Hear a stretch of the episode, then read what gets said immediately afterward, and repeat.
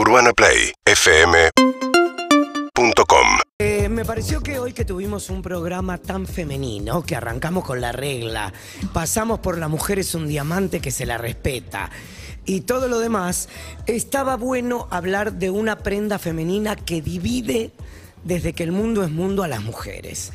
La semana pasada hablamos del jean que unió edades, razas, Géneros. géneros y personas. Y hoy vamos a hablar del corpiño, brasier, sostén, sujetador, sutién. Sutién. Mucho más que dos tetas que rellenar. ¿Por qué? Esta prenda data de 1700 años antes de Cristo. Fue creado en Creta y era para diferenciar a las mujeres de que tenían dinero y eran cultas de las salvajes. Mirá. Las cultas tenían dos cintitas que le levantaban los pechos. Claro. Las salvajes apuntaban como dos pistolas Con y los- n- con los pezones y no les importaba nada. Las romanas fueron las primeras en sentirse civilizadas por usar corpiño y lo generaron como moda. Después vino la libertad, Marianne, la, la que incita con sus pechos a alimentar al pueblo francés a rebelarse contra los reyes.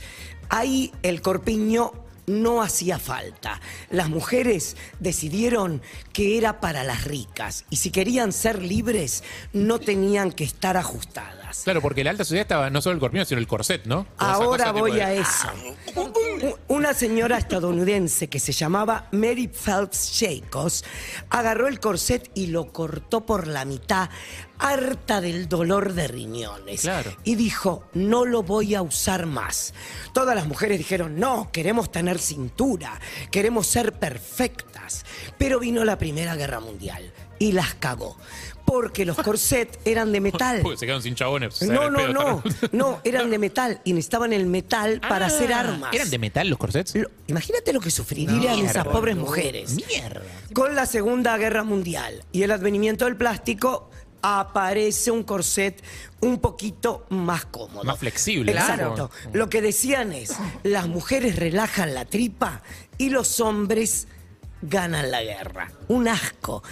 El quilombo Rarísimo viene en 1968 cuando se realiza un concurso de Miss Universo y las feministas deciden ir y quemar corpiños. ¿Corpiños? No, pestañas postizas, pelucas, carteras, vestidos, maquillajes y alguno que otro corpiño. Claro, pero es cierto que la imagen quedó en la- el recuerdo popular como de corpiños. Como que yo me fue acuerdo, la yo gran tengo esa quema imagen de corpiños. Sí. Ok, es mentira.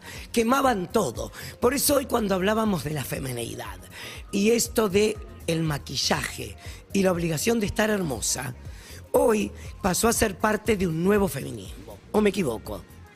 El, eh, es una elección, digamos. Nadie te obliga a nada. Uno, vos lo haces si tenés ganas. A mí me gusta como lienzo y de hecho empezó por otra cosa, tipo por para di- disimular manchas y esas cosas. Y ahora es más un lienzo. Mi cara una pinta que Porque hoy se pueden maquillar del- hombres y mujeres. Hay algo del maquillaje más orna- ornamental ahora, puede ser, que estemos, o sea, de- que desde el glitter de las pibas en la marcha Antes como la- hasta el efecto euforia, tipo, y las caras se aparecen de androides, tipo, todo con cosas brillantes, Sí, sí. que es como algo mucho más ornamental y excesivo que no tiene que ver con tapar fallas, tiene que ver con, Con- nada. una decoración me, que me se- hago este Cirque du Soleil en la jeta. porque me pinta, sí, sí. Hay, un, hay un par de corpiños que son iconos como el de Madonna. ¿Sí? Sí. En punta. Exacto, que fue diseñado por Jean-Paul Gaultier, tu auspiciante. Amor. Después, Eva Barcigova fue la primera en usar push-up.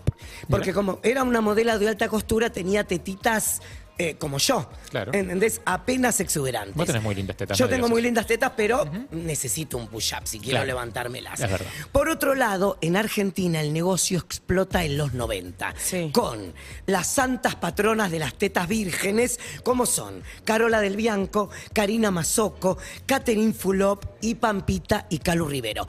Que no daban trolas, daban adolescentes con Para. tetas finas. ¿Se entiende? Sin Claro, porque discriminar a la, mo- nadie. porque la modelo de los 90 eh, Las no, no chicas era- se horrorizan, pero es lo que vendían. Pero la modelo de los 90, que era Valeria Massa, justamente el chiste que se hacía con ella era que no era muy pechugona, digamos. Exacto. Pará, pará, lo que estás hablando igual de pibas que eran modelos a los 12 años, hipersexualizadas a los 12 años, ¿entendés? Por Entonces eso teníamos que levantar Bueno, los dos pechitos de nena la de industria del 12. modelaje es eso. No, bueno, sí, pero había que Sí. levantar esos dos pechitos eh, de, de- de niñas De niña. para hacerlos parecer de una mujer más adulta. Exacto. Entonces los corpiños no tenían corpiño. encaje.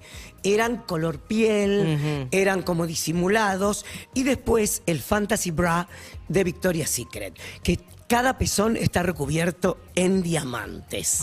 Ese sabes que no lo puede tener nadie.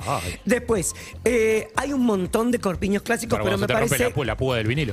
Exacto. Pero me parece que vamos a ir a los tips porque el 80% de las mujeres creen que el corpiño más cómodo es el chico. Se equivocan. El corpiño te tiene que quedar perfecto.